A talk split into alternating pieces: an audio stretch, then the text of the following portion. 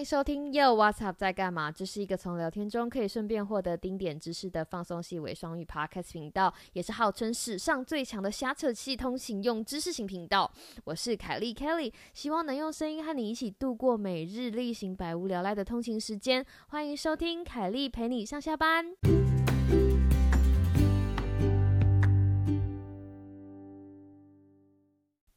你现在是要去上班还是刚下班？不管是要前往上班的路上还是刚下班，请都让我的声音陪你上下班。我是凯丽，非常开心继续看到你回来。凯丽陪你上下班这个单元，今天呢，我们要跟大家聊的是什么话题呢？就是行为科学家传授你有科学根据的防疫秘籍，就让我们一起听下去吧。当然啦，节目的刚开始还是要再呼吁一下，如果你有 IG 账号的话，请关注 Yo What's Up 底线二零二零这个 Yo What's Up 在干嘛的官方账号哦，官方账号。然后，如果你是使用 Apple Podcast 在听 Podcast 的话，我们非常希望你可以帮我们留个评论，感谢感谢。那今天凯蒂陪你上下班呢，要。聊的是行为科学家传授你有科学根据的防疫秘籍。其实这个东西讲来非常简单，就是减少碰脸的频率。但是今天这一集呢，跟其他的呃其他的卫教集数不一样，它是一个非常非常有趣的专辑哦。那事情是这样子的，我就是最近看到了一个很有趣的呃行为科学家的一篇访谈。那这个行为科学家的名字呢，叫做 Jonathan Crystal，他是。他同时也是心理学系还有脑脑科学的教授。那他之前因为这个 COVID-19 爆发之后，他就召集了一群就是志同道合的行为科学家，然后希望可以针对有科学根据的这些文献，然后帮大家拟定行动计划。大家知道我本人是位教师，而且我拥有的博士学位也是跟行为学有相关，所以这方面我可以跟大家 介绍一下行动行动计划呢的意思，就是说今天当我们知道一件很重要的事情，我们觉得这个东西必须要推广，但是你要把这个东西推广到呃你周遭的人们或者是你的受众，需要有一个行动计划。那这个行动计划的重要之处在于，有了这个行动计划之后，你的受众或者是呃身边的这些你想要把这个知识推广出去的人们，才知道要如何开始。那就拿减少碰脸频率这件事情来说好了，这个其实是他们当初想了很久制定的目标。那为什么会想要制定减少碰脸频率作为？就是防疫的最重要行为守则呢，因为他这些这一群科学家们，他们发现那个啊，COVID-19 它的传播方式，就像我们一直讲的是飞沫传播以及接触传播，接触本身就是一个行为，对不对？所以他们就觉得，既然接触是一个行为，而且根据科学的研究，每个人在每一个小时无意识碰脸的次数是二十三次以上，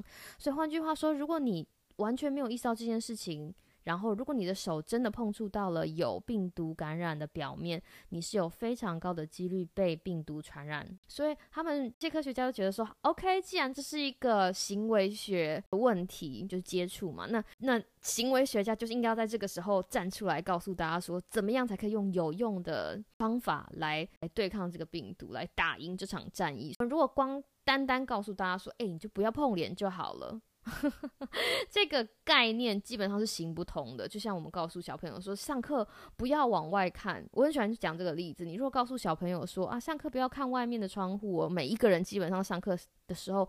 都很想要用眼睛，就是瞥一下外面的窗户。所以，减少碰脸的频率的 action plan 就是这个行动计划，其实并不是告诉大家不要碰脸，而是要告要引导大家用其他的方法来达到减少碰脸。频率的这个目的，所以他们拟定了很有用的行动计划。那我今天就是要把这个有用的行动计划跟大家来分享。那这个行动计划呢，分成五个大类，我们每个每一个大类来快速快速的，就是带过一下。第一个就是你要增加你的增加你对这件事情的意识。好，这个这个事情我记我在之前的之前的凯利陪你上下班也有提到，就是增加对很多事情的意识其实是非常重要的。那怎么样才可以用有效的行动计划来增加我们对不要碰脸或者是减少碰脸频率的意识呢？第一招哈，这个叫教授教授说的就是你要互助合作，就是你可以请你的朋友告诉你，或者请你的家人告诉你，提醒你说，哎，你碰脸喽，就是把这个东西当成是一个很友好的。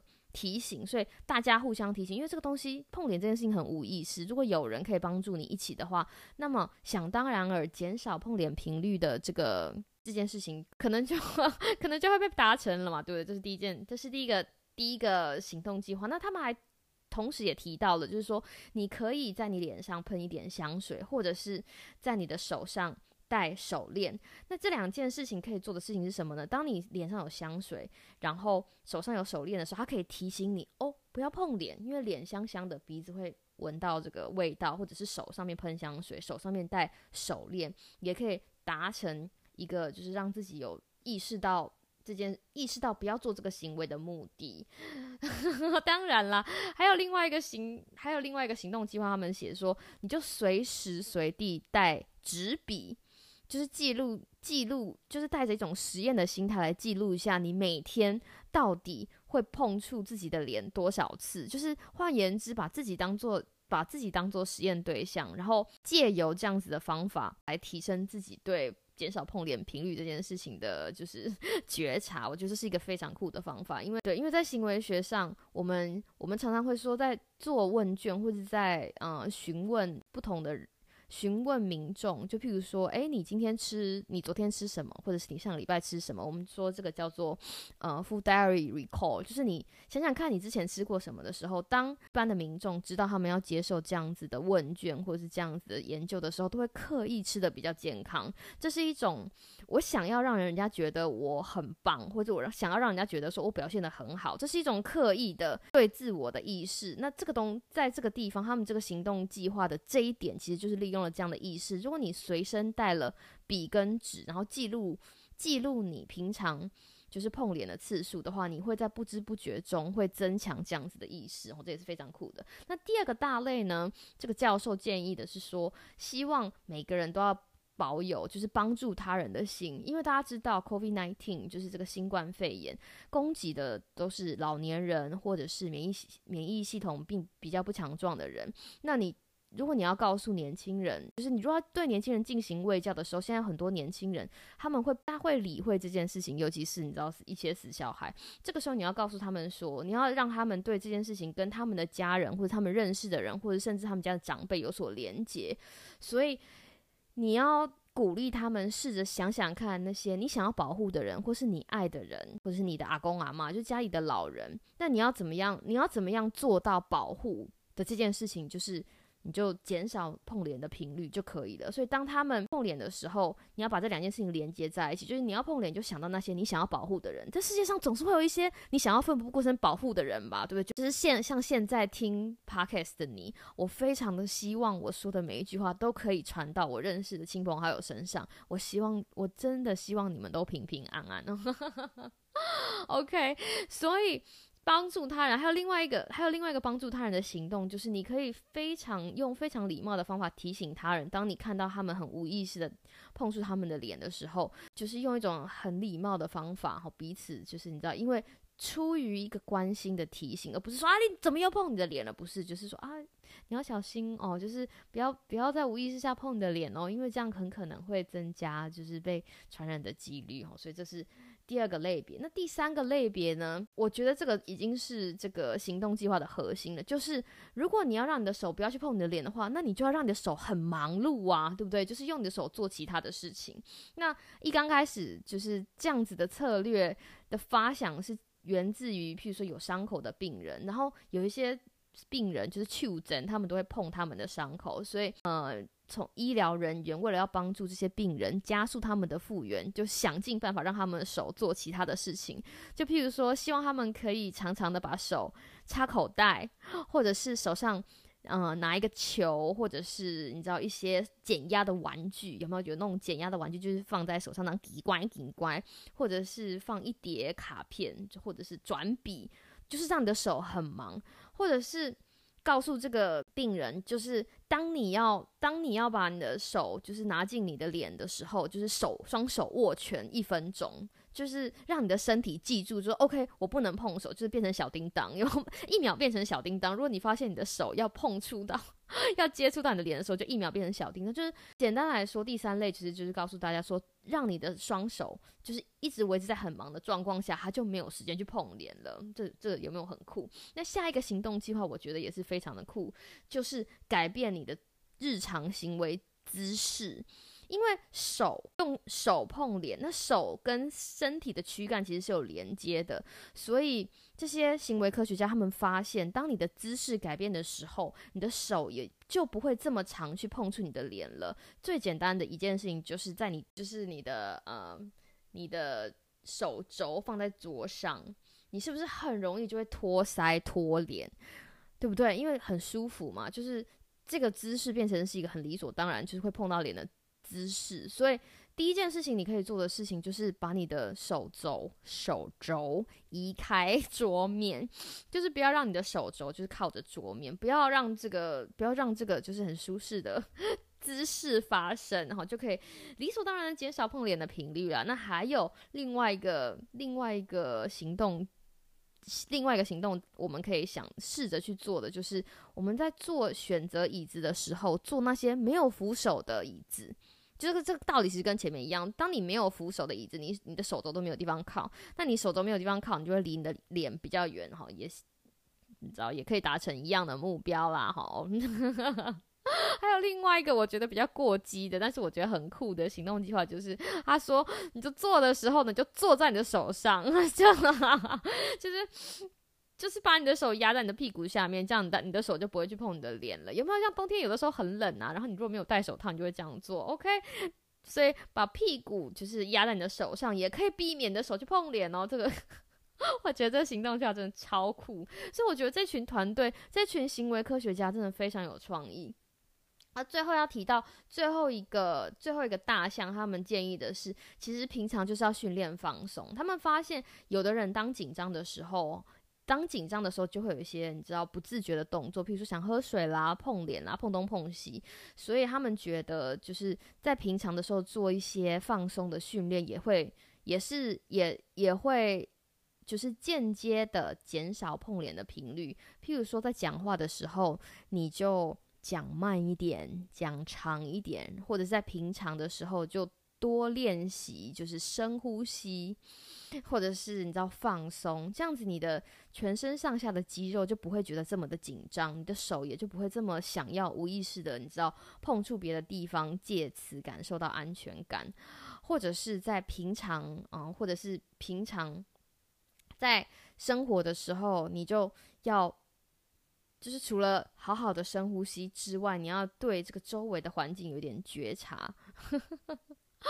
你就观察周围的环环境，然后放松，把自己融入在周围的环境，而不是想要，而不是把这个整个整个的重心都放在你的。你知道现在的当下的情绪，哈，过去或者是未来，这个东西都无助于你的放松，无助你的放松。那他还有一个，他最后的一个建议就是，如果真的有时间的话，就是走出户外，哦，走出户外和别和不同的和外面的人维持一个安全的社交距离，好，放松。比如说在树下坐着，在湖边。坐着，只要可以跟别人就是离开一个安全的社交距离，户外是一点五公尺嘛？对，只要离开一点五公尺，那当心情整个舒缓下来的时候，肢体也就不会这么僵硬，也就不会这么紧张。想当然尔，这个碰脸的频率也有可能就是可以随之减少，可以随之减少。那这个在这篇呃报道哈，这个教授也有提到，就说为什么他们觉得现在是现在就是行为科学家应该要站出来解决问题的时候，是因为这个武汉肺炎或者 COVID nineteen 或新冠肺炎 whatever，它有不同的名字，它其实需要它其实需要很多的学科来帮忙。那我们其实都在。我很喜欢，我们其实都在 buy some time，就是为自己争取一些时间。我们在等待什么？等待解药，等待不管是呃瑞德西韦、法匹拉韦，或是 whatever 韦，等待这个解药能够拯救已经被感染的病人，而且同时我们也在等待疫苗。当有疫苗可以让大家都就是产生群体免疫的时候，就是这一波的传染病疫情就不会再就再也不会这么严重了，哈，就再也不会这么严重了。但是在等待这些事情的过程，其实都需要时间。那像临床的试验需要时间，药物的研发需要时间，疫苗的。疫苗的研发跟制备也都需要时间，在这个时候有什么东西可以不需要针剂，不需要嗯额外的补助，然后而且又简单，大家每个人每一天都可以做，就马上可以达到就是让疫情减缓的效果呢？就是改变自己的行为。所以他们有一群人，就有一群很热血的行为科学家就跳出来制定了这样子的计划。制定了这样子的观念，而且在这些观念之下，就是告诉你有用的行动计划，就是我们刚刚上上面提到的那些。那希望可以撑过这一段时间，然后等等，然后一直等到就是等到就是 解药的到来。好啦，我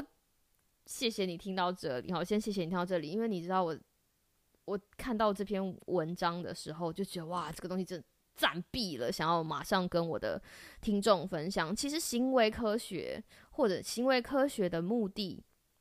或者是我们说就是呃，它叫做它叫做 health behavior intervention，就是 intervene，它是从 intervene 来，就是介入，希望能够经由某种程度的介入来改变你的行为。那这件事情其实是非常难的，因为你知道行为就是久而久习惯成自然。不过借有一点点。